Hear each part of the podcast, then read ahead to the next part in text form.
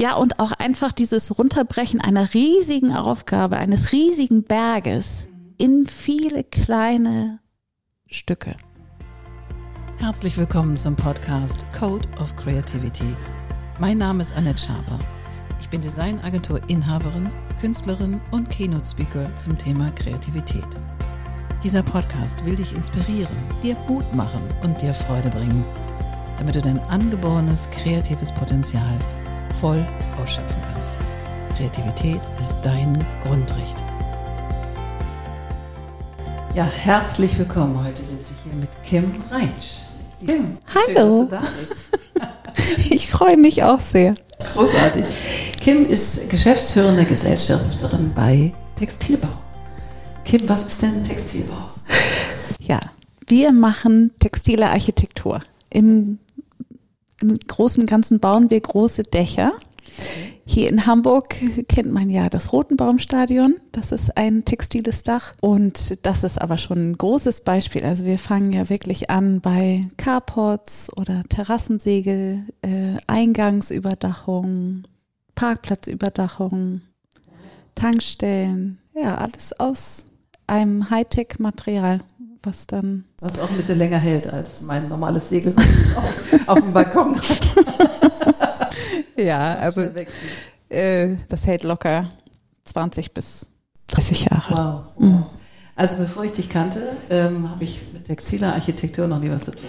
Deswegen bin ich irgendwie total gespannt, wie bist du denn zu dieser Art von Beruf gekommen? Das ist schon mal irgendwie schräg, weil du bist eigentlich studierte BWLerin. Genau. Ich habe genau, ich habe BWL studiert mit Schwerpunkt Marketing okay. und habe ja dann erstmal für Agenturen gearbeitet, für den Otto-Versand, äh, nochmal für eine Agentur, mal online, mal Print, äh, ganz klassisch.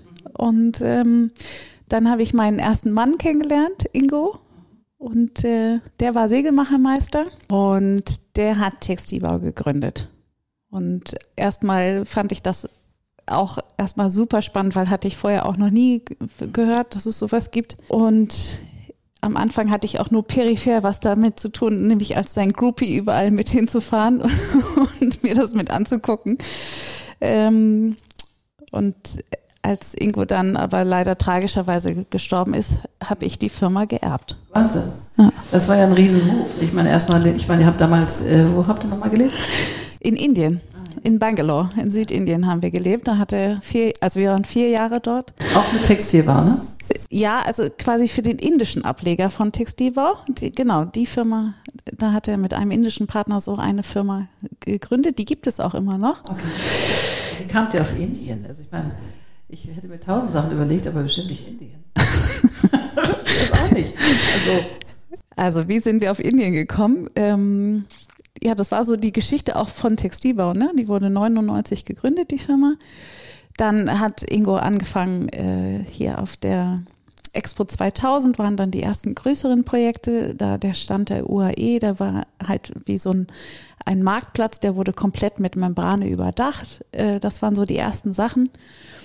Und äh, dann eben viel in Deutschland gemacht, aber auch in Norwegen und so weiter. Und dann äh, hat er auf einer Messe in Frankfurt hat er Ravi kennengelernt. Das war der indische Partner. Und der hat gesagt, komm nach Indien, ich habe hier ganz viele Projekte. Und dann haben die angefangen zusammen zu arbeiten. Und nach den ersten Montagen dort war Ingo so begeistert, dass er gesagt hat, komm, wir fahren mal zusammen dahin und ähm, gucken uns das an. Und als wir dann nach zwei Wochen in Bangalore, hat er gesagt, kann, oder mich gefragt, kannst du dir vorstellen, hier zu leben? Well. ja. Als International Butterfly, Social Butterfly war das ja ein Home Run. Ja, das war, also ich eben, ich kannte ja Indien von meiner Otto-Zeit. Äh, Otto hatte ja äh, ein, ein oder Büros in Bangl also in Mumbai und in Delhi und so hatte ich das dann quasi als Mitte 20-Jährige schon mal gesehen und fand das einfach super spannend. Ich meine, ne, Indien ist ja äh, ein, ein Wahnsinnsland. Ein Wahnsinnsland. Es ist wirklich ein Kulturschock. Von dem Moment, wo du, wo die Flugzeugtür aufgeht, geht das, geht das los. Allein schon der Geruch, die ganzen Menschen. Äh, ich, ich meine, Indien ist wirklich ein Feuerwerk auf allen Ebenen. Und ähm, ich fand Bangalore cool, weil Bangalore war eigentlich äh, äh, für eine indische Stadt klein. und ähm, ja, es war einfach ein großes Abenteuer. Und dann sind wir ja wirklich äh, 2006 äh, richtig ausgewandert. Also wir haben alles, was wir, wir haben ja in Hamburg gelebt, wir haben alles in einen Container geschmissen und sind nach Indien. Ja. Und äh, ja, quasi sind da angekommen. Und Ingo hat einfach direkt am nächsten Tag angefangen zu arbeiten. Und ich musste mich erstmal orientieren. Also ich musste erstmal, also ich habe mich dann darum gekümmert, ein Zuhause zu finden, ein Netzwerk aufzubauen, Freunde zu finden, äh, zu äh, erstmal erfahren, wo sind wir, wo kann ich einkaufen. Ja, ja, Wahnsinn. Äh, Man muss ja alles neu lernen. Ne? Ja, vollkommen. Es war toll. Ja, es war ein großes, großes, großes Abenteuer. Und es hat mich aber auch, was so Geduld, äh, äh, ähm, Toleranz. Also es hat mich auch echt oft an meine Grenzen gebracht und darüber hinweg. Also es hat, hat mir ja viel beigebracht, die Zeit dort. Und ich meine, so viele tolle Leute, so viel, so viel internationale Freunde äh, aus der ganzen Welt, die da zusammengekommen sind und das war mega. Ich meine, wir waren, wir waren jung, wir hatten keine Kinder, wir konnten, wir haben das ganze Expatriate-Leben, was, was Bangalore so zu bieten hatte, das haben wir mitgenommen. Ob das nun Pferderennen, äh, Bälle, äh, Poolpartys, ach, das war mega. Mhm. Und was war da eigentlich für dich so die größte Herausforderung? Also, wo du sagst, okay, neuer Kontext, neues Land, neue Aufgabe, neue, hast du ihn dann geheiratet auch in der Zeit? Ja, genau. Stimmt, 2007 haben wir dann geheiratet. Mhm. Ja. Und was war für dich die größte Herausforderung? In Indien, ich glaube einfach, also als Europäer, für uns ist, ist Zeit ja eine lineare Größe. Ne? Also wenn wir, äh, also die Zeit kommt für uns ja nie wieder auch wenn wir Wochen und Jahre haben, aber wenn wir ja etwas fest vereinbaren und das soll dann am 17. Juni stattfinden, dann gibt es nur diesen einmal, diesen 17. Juni in diesem Jahr. Und in Indien ist Zeit ein Rad. Und das kommt, diese Zeit, ob ich nun heute oder morgen oder übermorgen, es kommt einfach immer wieder. Und äh, gerade, ne, wenn man eben was vereinbart oder auf einen Handwerker wartet oder äh, mit seinem Personal was vereinbart hat und es passiert einfach nicht. Also man ist da, man muss sich auf Indian Stretchable Time einstellen. I love it. Sag nochmal, Indian Stretchable. Indian Stretchable Time. und also, ja, das hat mich einfach Geduld, ich musste wahnsinnig geduldig sein. Okay. So. Und ich glaube, was auch eine, eine sehr, sehr wichtige Erfahrung war für mich, mal Ausländer zu sein. Also ne, in einem, in einem Land zu sein, wo du die Sprache nicht sprichst, also außer Englisch jetzt, aber das ist ja eher die Zweitsprache, wo du äh, eine andere Farbe hast. Also du siehst einfach erstmal sofort ja, anders aus. Genau. Ne? Du, äh, ja, du bist einfach ein Ausländer. Und, und also auch wenn, auch wenn wir Europäer quasi privilegierte Ausländer sind oder waren in Indien, ähm, waren wir erstmal fremd und so auch die Demut, die du damit lernst. Ne? Also so dieses, das ist ja auch überwältigend. Ne? Da sind so viele von denen und, so, und nur wir und nur ich. Ja. Total. Ja. Also äh, auch das ist eine super Erfahrung. Aber trotzdem, ja, ich meine, ich habe mich ja nie bedroht oder. Aber trotzdem, ich meine, man wird man auf sich selbst zurückgeworfen. Total. Dem, was man so mitbringt, auch kulturell mitbringt. Ja, ich erinnere das. Also ich, ich habe nur ein Jahr in New York gelebt, aber da habe ich auch oft gedacht, ja, das ist ja noch ein Kulturkreis, der deutlich anders ist als jetzt Indien. Aber trotzdem ist es auch anders. Und äh, man fühlt sich fremd und nah gleichzeitig. Mhm. So, nicht? Weil dieses, dieses Annehmen und Absorbieren von dem Neuen, was auch aufregend ist, kann einen auch manchmal befremden. Und zwischendurch habe ich nur gedacht, wenn ich so unsicher war, okay, ich bin Europäerin, die jetzt gerade in New York lebt. Und das ist toll. Aber ich bin eben auch Europäerin. Ich kann das wechseln so ein Stück weit. Sagen, heute fühle ich mich ganz wie hier in New York und ich gehöre dazu, wie verrückt. Und manchmal fühle ich mich auch nicht dazu gehörig. Mhm. Ja, kann ich nachvollziehen. Toll. Und wie habt ihr das gemacht, um da so richtig so das zu überkommen? Also dieses So, jetzt hauen wir hier. Ich meine, Ingo hat Vollstoff gearbeitet, weiß ich ja. Aber wie hast du das so geschafft, für dich, dich näher zu fühlen und auch angenommen zu fühlen in dem Land?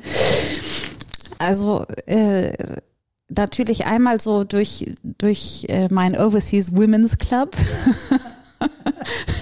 also quasi äh, die Teestunde einmal im, äh, die Woche, wo wir Mädels uns alle getroffen haben.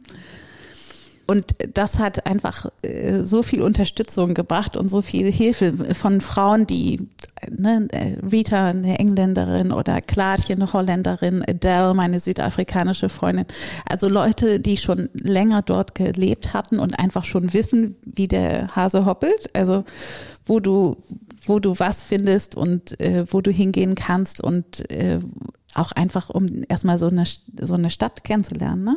Also also kleine indische Stadt ist ja schon mal trotzdem mehrere Millionen Einwohner. Ähm, und wir haben halt dadurch, dass, dass natürlich hat Ravi und seine Familie, also die, der indische Partner, es hat auch eine große Rolle gespielt. Er hat ja sein, er hat eine Frau, zwei Töchter und wir haben natürlich durch ihn auch viel erfahren und wir haben nie in so einem Expatriate-Enklave gelebt, sondern in einer indischen Nachbarschaft und das hat auch viel gebracht, um dann eben so, ne, die ganzen Feste und auch die unterschiedlichen Regio Religionen. Es ist ja nicht nur äh, Hinduismus, sondern also es gibt ja viele äh, Moslems und es gibt Buddhisten und es gibt natürlich auch indische Christen und die ganzen Feiertage und also das war schon toll, das so zu erleben. Und da zu, ne, wir waren auf einer indischen Hochzeit mit 800 Gästen. Da habe ich extra einen Sari gekauft. Hast du den noch? Ja. Ich weiß nicht, ob ich noch reinpasse. Und ohne Hilfe würde ich den, das ist ja sechs Meter Stoff. Oh yes, okay. da brauchst du mehrere Frauen, um dich einzuwickeln. Also die müssten mich da wieder reinwickeln, so, aber das war auch toll. Also so eine Hochzeit mal zu erleben. Das glaube ich. Ja. Okay. Nur solch, also das war wirklich auch kulturell äh, echte Highlights. Und ich habe jetzt zu dem Zeitpunkt einen Blog geschrieben für äh, Familie und Freunde zu Hause und habe dann immer so von unseren Indien äh, Adventures und Stories habe ich dann berichtet. Ach, schön, ja. schön. Ist er noch online oder hast du ihn, hast du ihn runtergenommen? Ich habe den runtergenommen. Also ich bin ja 2010 zurückgekommen nach Ingos Tod ähm, und habe ihn einmal als Buch drucken lassen. Mhm. Hab ich, das Buch habe ich natürlich zu Hause. Den Blog habe ich dann aber offline genommen. Ja, klar. Okay. Und was war so das größte Highlight ähm, in Indien, wo du sagst, das ist ein Geschenk, das du auf jeden Fall mitnimmst an Erfahrung, wo du sagst, boah, das war so richtig krass und so ganz, ganz besonders? Gibt es da so eins? Ich meine, es gibt tausend Geschichten wahrscheinlich, die dich besonders bewegt haben, aber. Also ich, ich, ich also so ein, ein Gefühl, was ich mitnehme oder auch, auch wo ich mich ganz oft frage, warum wir in, in Deutschland oder in Europa, warum die Leute so unzufrieden sind. Weil gerade wenn man in Indien war und gesehen hat, wie unglaublich arm und unter welch unglaublich krassen Bedingungen Leute leben müssen, sind wir hier, wir leben auf, wir sind die Insel der Glückseligen. Ne? Wir, es gibt, es gibt uns hier so gut. Ähm, sogar den Ernsten im Vergleich geht ja. es so gut. Und äh, wir haben hier eine so viel Sicherheit und so viel, es ist alles organisiert und es funktioniert alles und es ist sauber. und aber trotzdem, also die Leute äh, sind so viel glücklicher, so viel zufriedener, so viel in sich ruhender. Äh, also, dass du viel mehr äh, glückliche und lächelnde Gesichter siehst als hier. Und das war immer ein schönes Gefühl. Und dass die Leute neugierig sind, also ne, diese kindliche Neugier auf andere und viel offener als hier. Mhm. Toll. Ach, was ein Geschenk. Ne? Ja, es war. Weil du hast ja richtig gelebt, gelebt. Das ist ja nicht mal eben so hingehuscht, sondern du warst ja mit Mann und Maus und allem, was dazu gehört. Mann und Maus und vier Jahre und also, ne, wir wären sicherlich immer noch da vielleicht in anderen Konstellationen oder äh, nicht mehr nicht mehr die ganze Zeit oder so, aber wir werden sicherlich immer noch stark äh, mit Indien und auch Ravi und auch den ganzen dem ganzen Team, also der Firma, die Leute, die dann da mit Ingo zusammengearbeitet haben, wären sicherlich immer noch mit denen verbunden. Ne? Schön. Ja, und dann starb ja Ingo. Das war ja für alle, glaube ich, ganz schön überraschend ganz schön schnell auch. Ne? Also es ging ja dann doch, ja, ich fand schon ganz schön schnell. Ja, eineinhalb Jahre. Ne? Eineinhalb Jahre. Ja. Und dann hast du da alle Zelte abgebrochen. Das ist ja ein riesen dramatischer Shift in deinem Leben gewesen. Also erstens war dein Mann nicht mehr da und du dann aus Indien weg, dort einpacken, neu anpacken. Mhm. Dann hast du seine Firma übernommen. Du hast ja eigentlich vom Business peripher was mitgekriegt, aber wie hast du das für dich klargezogen gekriegt, zu sagen, ich mache das. Ich gehe da zurück nach Hamburg und mache da die Firma. Also ich glaube, es war zum einen mal, dass ich gerne Ingos Wunsch äh, umsetzen wollte. Ich meine, ich war 36, als er gestorben ist. Und eben wir kamen aus Indien. Ähm, oder ich, ne, zu der Zeit war unser Lebensmittelpunkt in Indien. Und es war natürlich, ne, Ingo ist gestorben. Und hier war ich mit 36, äh, keine Kinder, äh, kein, also ne, kein Job in Deutschland und was, was mache ich? Ne, ich hatte ja quasi die Option, mich vollkommen neu Wildcard. zu empfehlen. Ja. Vollkommen. Ja. Also das war ja zwischendurch. Ich habe eine sehr gute Freundin äh, in, in München mhm. und ich finde äh, quasi so die Münchner Lebensart oder diese bayerische Lebensart äh, fand ich auch irgendwie immer gut, wo ich echt mal kurz überlegt habe, so ach, vielleicht ziehe ich auch einfach nach München und fange da komplett neu an. Und dann ist aber natürlich, also A, ist Hamburg zu Hause. Äh, meine, meine Familie, meine Eltern, meine Geschwister sind hier, viele, alle meine Freunde. Und ähm, dann war schon auch klar, dass ich nach, nach Hause komme. Auch weil ich den Support brauchte. Ne? Und ich, also wie du schon sagst, Riesenshift. Und ich glaube, sowas kann man nur, oder also ich konnte es nur bewältigen, indem ich jeden Tag ganz kleine Schritte gemacht habe, ganz kleine Aufgaben erfüllt und erledigt und mich da so, so rangetastet habe. Ne? Also es war schon, ich weiß am Anfang, da habe ich dann, ne, da gab es dann Treffen mit, mit Stahlbauern, wo wir über technische Zeichnungen äh, geredet haben und äh, ernsthaft, ich habe kein Wort verstanden. Ja. und das war natürlich auch super scary, weil ich habe echt gedacht, oh mein Gott, was, was, was maße ich mir hier an? Was, was glaube ich? Wie glaube ich, dass ich das machen kann? Ich meine, Ingo, der war, der war ja wirklich jemand, der von der Segelmacherei sich äh, zur textilen Architektur entwickelt hatte, so viel Know-how hatte. Ich meine, der Mann konnte ein Segel äh, nähen mit seiner Hand, mit seinen Händen. Der konnte äh, dann die Membranstrukturen, klar, die wurden dann nicht mehr mit der Hand genäht, aber er konnte die montieren. Er konnte, er konnte ja alles, er konnte ja alles aus sich heraus konnte er das. Also der Kern des Businesses. Und ich, ich ja nicht. Also ich hatte ja dann ein sehr, sehr gutes Team, äh, Architekten und, und äh, Ingenieure und, und mit denen, also nur mit ihrer Hilfe und ihrer Expertise war es ja überhaupt möglich, äh, das also weiterzuführen. Ne? Und ich habe mich dann eher auf das Kaufmännische konzentriert und ein bisschen klar Schiff gemacht, was so die Finanzen anging und gerade, also ich, genau das. Am Anfang habe ich einfach das gemacht, was ich konnte.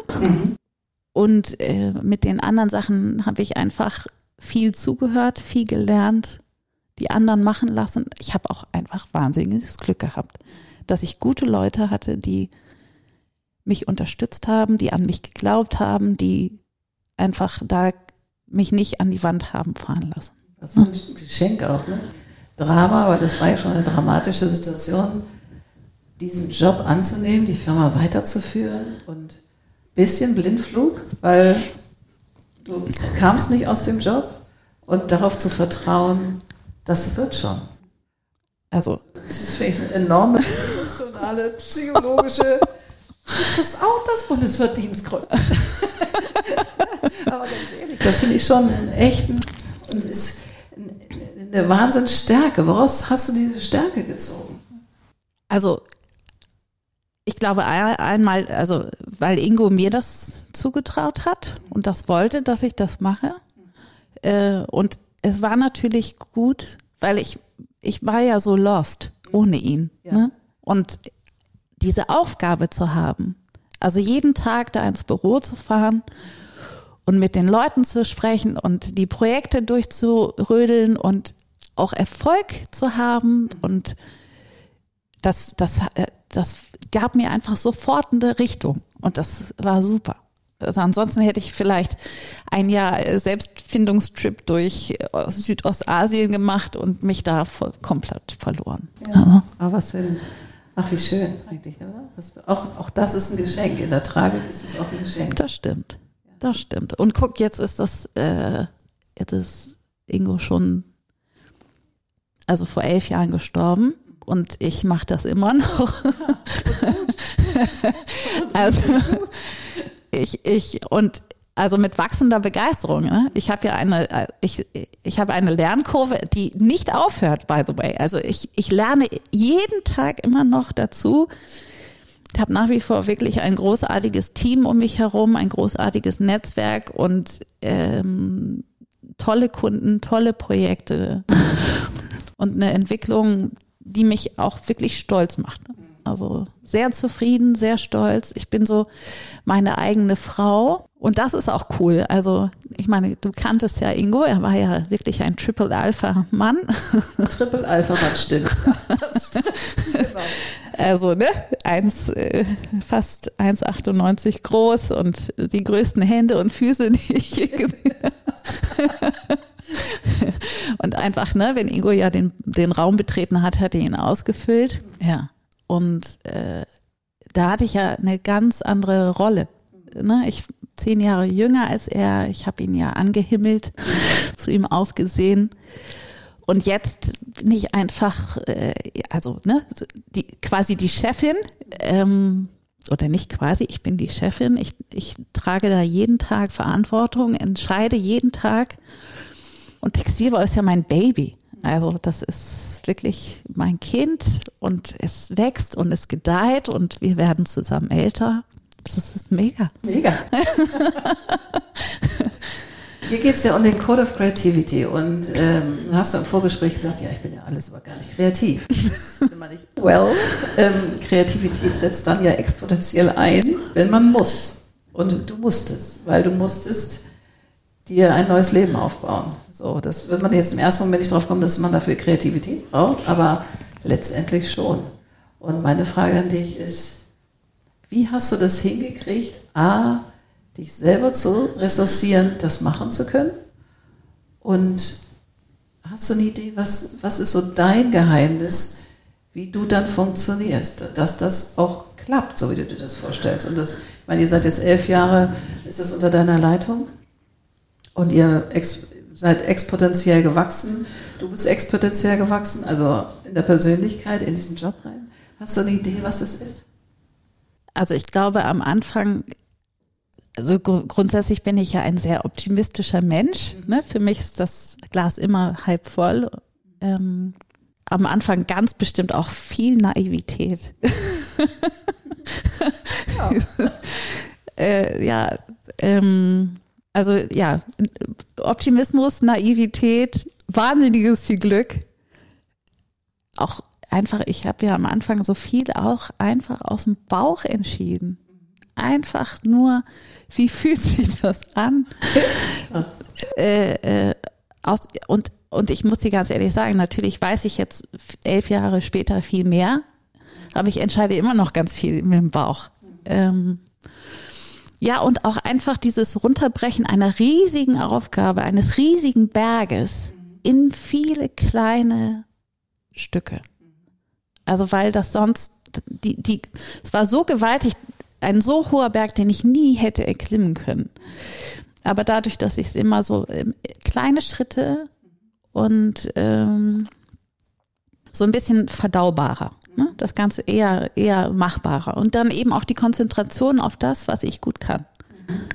Aber ich finde auch dieses Bild, also so einen Berg in kleine Stücke zu teilen und nicht in Angst vor dem Berg zu haben, sondern einfach den nächsten Schritt zu gehen und den nächsten Stein anzugucken und sagen, okay, wie räume ich den aus dem Berg? Wie, was kann ich machen? Wie kann ich aus dem Sand machen? Kann, also so, das finde ich ist ein schönes, schönes Bild. Ja, schön. ja, also das so und ich, wie ich ja sagte, ne, ich äh, null, null Kreativität, aber eben, äh, also ne, ich könnte nicht malen, um mein, mein äh, Zeichnen, um mein Leben zu retten, aber vielleicht auch einfach dann ein Gespür für, für Menschen. Also äh, auch nach wie vor, ne? Ich habe ja nach wie vor meine Projektleiter und Projektleiterinnen, die die äh, die Details machen und die eben viel mehr auch in den statischen äh, äh, und physikalischen äh, Dingen drinstecken. Und ich konzentriere mich nach wie vor eher auf auf die Menschen. Also ich, ich, ich mache halt äh, das, die Kundenkommunikation, die Kundenbindung, ähm, das Troubleshooting natürlich, ne? weil äh, gerade bei Bauprojekten gibt es immer wieder Sachen, die nicht funktionieren, so wie sie sollen oder wo wir Setbacks äh, haben. Und ja, ich glaube, dass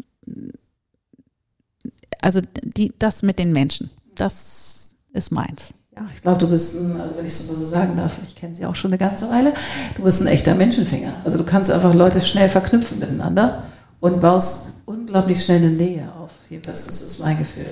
Und einfach mit einer freundlichen, frischen Art und Weise. Und das ist auch ein Asset, was du hast. Das ist etwas, was nicht alle Leute haben, aber du hast es und nutzt es für dich und für andere. Das ist toll. Ja. Das, Lieb, dass du das sagst. Dann gibst doch mal einen kleinen Zwischenapplaus. Der kleine Lichtorgel hier. Kann ich auch Applaus machen? Schön. Ach, Kimi, wie schön. Ja. Und was würdest du sagen, war jetzt in diesen elften, elften, im elf Jahren so dein berufliches Highlight, wo du sagst, boah, das war mega krass. Da haben wir irgendwie drei Haken geschlagen und plötzlich hatten wir einen Job an der Hand, der so Hammer ist und auch sichtbar ist für Menschen, die sich was mit textiler Architektur nicht auskennen? Was, lange war das? Also eindeutig äh, Rotenbaum, das Rotenbaumstadion hier in Hamburg. Das haben wir ja 19, 2019 neu gemacht. Und überhaupt, äh, meine, äh, jetzt textile Architektur ist eine kleine, eine kleine Branche. Äh, in Deutschland gibt es vielleicht fünf, sechs, sieben Firmen, die ernst zu nehmen sind. Hier oben im Norden sind wir tatsächlich die einzigen. Alle anderen, yay! Alle anderen sind eher im süddeutschen Raum. Das gibt uns sicherlich auch so einen Standortvorteil. Ja, und dann war, wurde das ausgeschrieben also äh, es gibt es ist ja einmal das verfahrbare Dach über dem Center Court und dann äh, die Zuschauerränge, die feststehend sind und dann haben wir das Ding gewonnen. Also total irre. Und also ich meine, ne, jetzt hört sich ja Textilbau nach einer riesigen großen Firma an, aber wir sind zu viert. Ja. ja. Aber mit jede, jede Menge Leuten, die euch natürlich helfen, um das Ganze dann auch zu installieren. Das stimmt. Also klar, wir sind nicht den Schraubenzieher. Nein, äh, das kann ich gar nicht. Ich stelle mir das gerade vor, frei schwebend über dem Centerport. Gib mir doch mal den Fünfer rüber. Also ich habe ja tatsächlich äh, äh, äh, mal einen Kletterkurs gemacht, um einfach mal so ne, die Höhenangst zu überwinden und auch mal cool zu sein in, in, in einer Arbeitsbühne und da nicht sofort in Angststarre zu verfallen. Macht sich nicht so gut als Chefin. Und ähm, das, also das schon, aber also klar, ich habe weder die Kraft noch das Know-how, um äh, da als Monteurin zu arbeiten. Muss ja aber auch gar nicht. Eben, ich habe ja ein tolles Netzwerk an, an, an Ingenieuren, an Stahlbauern, an äh, Spezialmontagefirmen. So, und dann hatten wir das Ding gewonnen und dann haben wir losgelegt und äh, haben tatsächlich die Times gehalten, haben, äh, obwohl wir in so einer Wettbewerbssituation, einer Ausschreibung waren, haben wir Geld verdient und wow. äh, also mit allen Hochs und Tiefs haben wir das da durchgeboxt und ja, da bin ich einfach wahnsinnig stolz. Mega. Wahnsinnig stolz. Und wenn ich dann vorbeifahre, dann sage ich, das ist meins. meins. ja, meins. mein Stadion. ja, naja, das ist also absolut das Highlight. Und dann, na, dann kam ja 2020 kam Corona für alle. Das war krass natürlich. Ne? So dann nach so einem, nach so einem unglaublichen Jahr in dann äh, in, in Corona und Lockdown und wenig Projekte und so weiter reinzurutschen. Aber gut, auch das haben wir geschafft. Hattest du dann Arbeit während Lockdown? Ja, aber also ne, ich sag mal 50 Prozent weniger. Wow. Mhm. merkt man dann ja schon, ne? Absolut.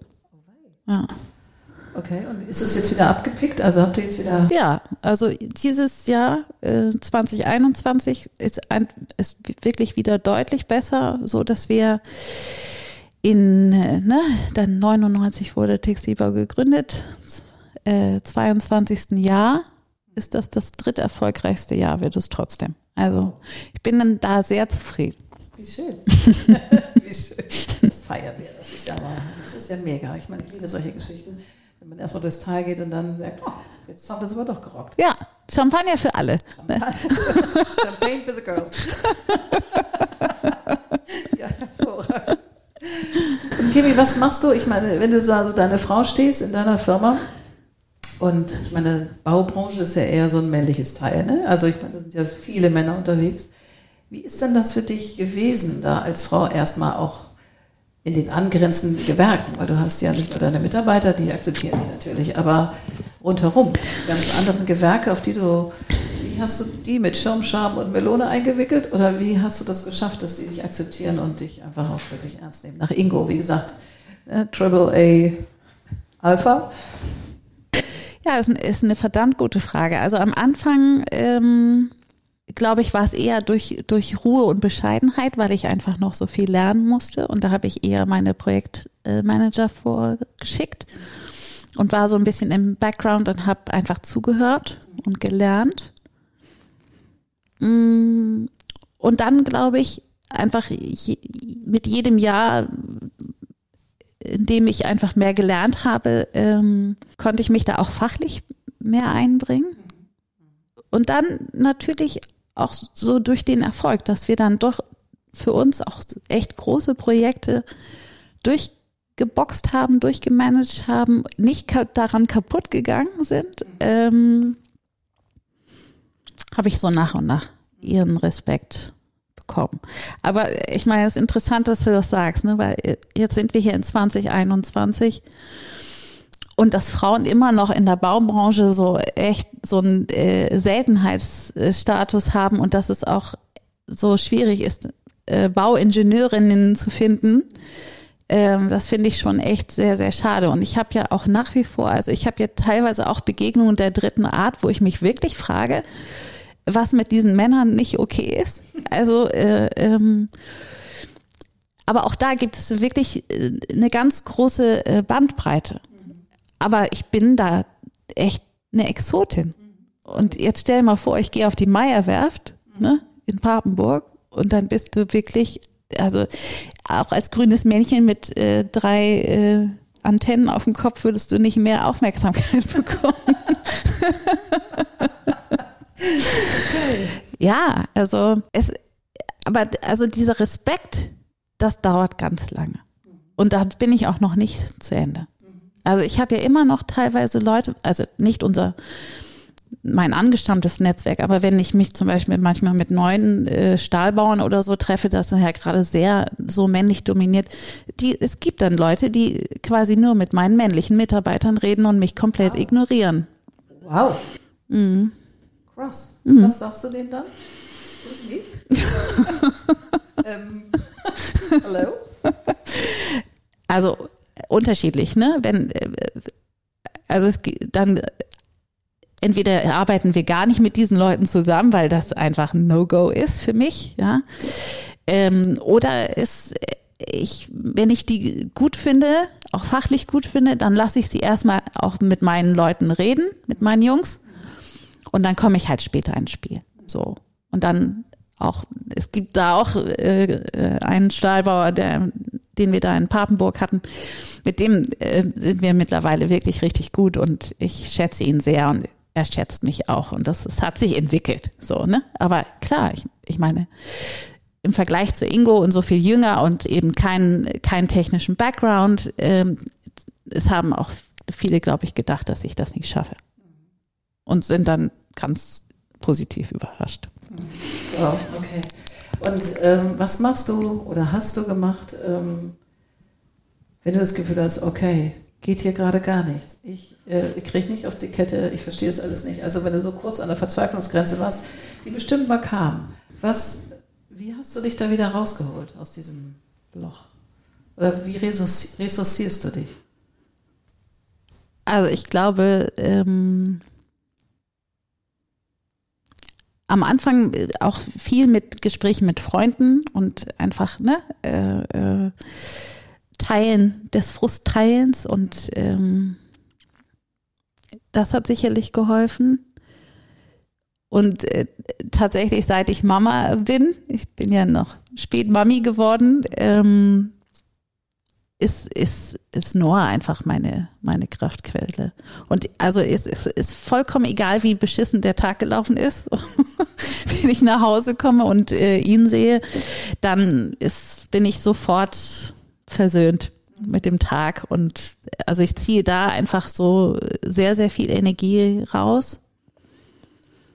Ja, und einfach durch, durch gute Gespräche, Leute, die an mich glauben und mit denen ich äh, auch äh, durch schwere äh, Phasen durchgegangen bin, also die mich da durchgecoacht haben. Ne? Ob nun ähm, mein, mein Steuerberater oder äh, natürlich auch Ralf, ne? mein, mein zweiter Mann, der, der ist da auch ganz wichtig für mich, um da als Energiequelle und auch als Sparingspartner zu dienen. Und ich würde mir auch wünschen, dass es quasi mehr Frauen äh, geben würde in, in, äh, als, als Chefin, wo man sich auch mehr austauschen kann und sich da gegenseitig hilft.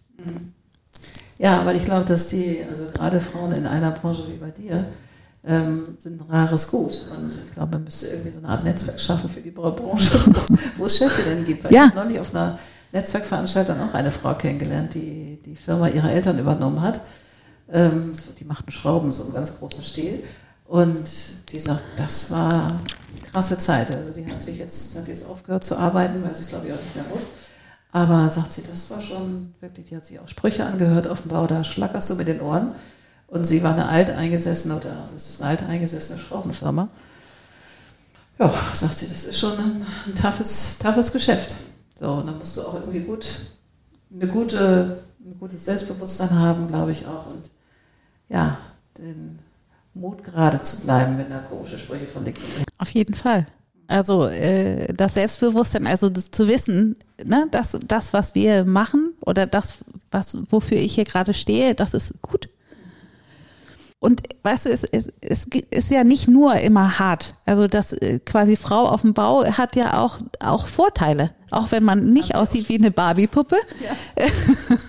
kann man das spielen. Kann man durchaus diese Mädchen- oder Frauenkarte spielen. Und es gibt auch viele tolle Beispiele, wo Männer äh, gerade dann auch, äh, wo dann sofort der Ton netter wird wo die dann versöhnlicher werden, wo man eher Kompromisse schließen kann und wo man dann wirklich auch mal mit, mit dem Mädchen, also als Frau sein und äh, dass, dass das auch gut ist.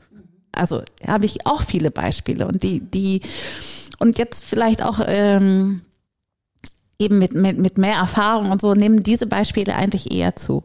Das, das ist auch, das ist auch toll, also dass selbst auch die Männer das toll finden, dass da auch mal eine Frau dazwischen ist. Das kann ich mir vorstellen.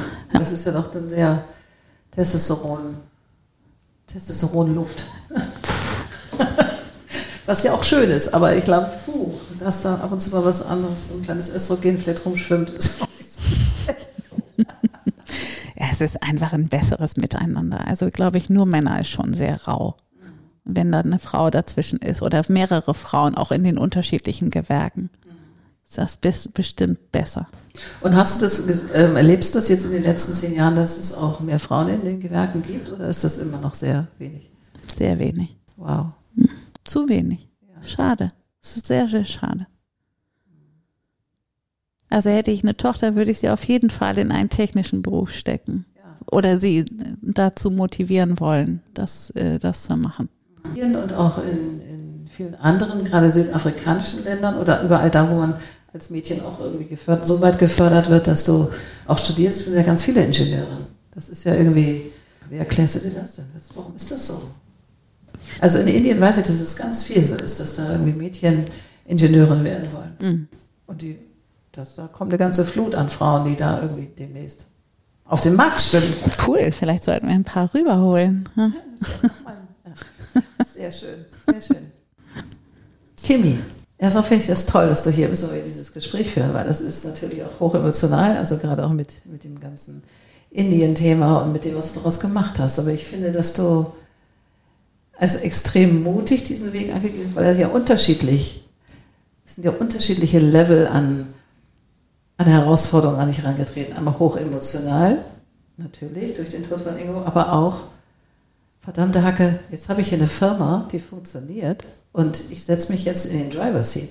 Also das sind ja auf verschiedenen Ebenen äh, Dinge, mit denen du dealen musst, was so eine Psyche auch erstmal so mitmachen muss. Ne? Das ist ja auch irgendwie da den Job von 0 auf 100 lernen, sich wieder neu in Hamburg zu setteln, auch wenn deine Familie hier war und bestimmt sehr viel geholfen hat, aber dann den Mann verloren und dann 36, das ist irgendwie alles, wo okay, das ist auch schon ein Brett, oder?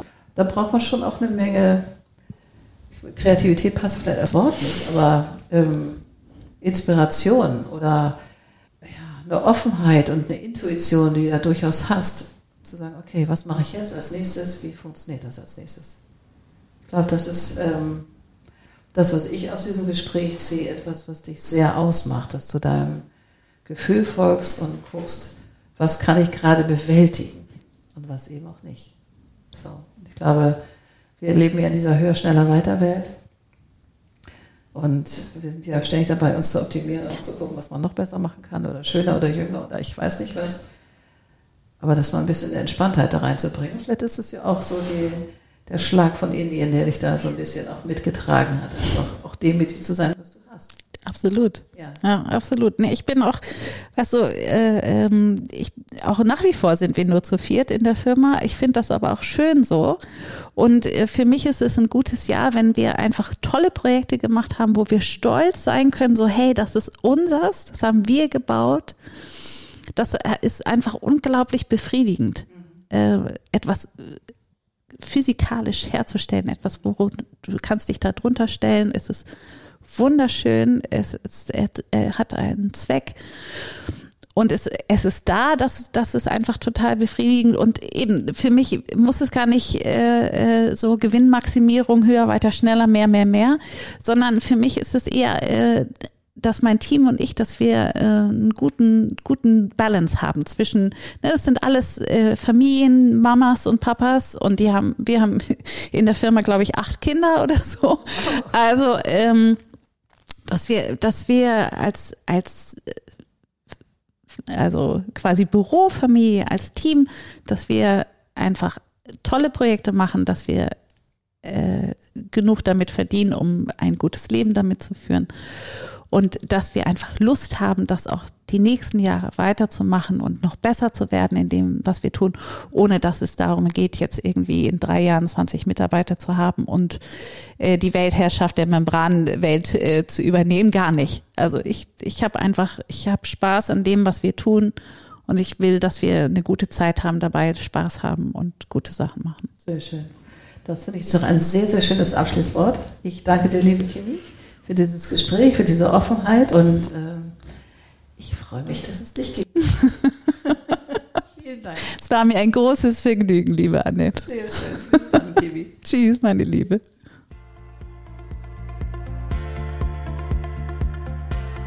Wunderbar. Das war eine weitere Folge vom Code of Creativity Podcast.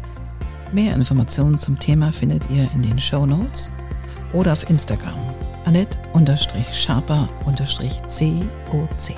Auf bald!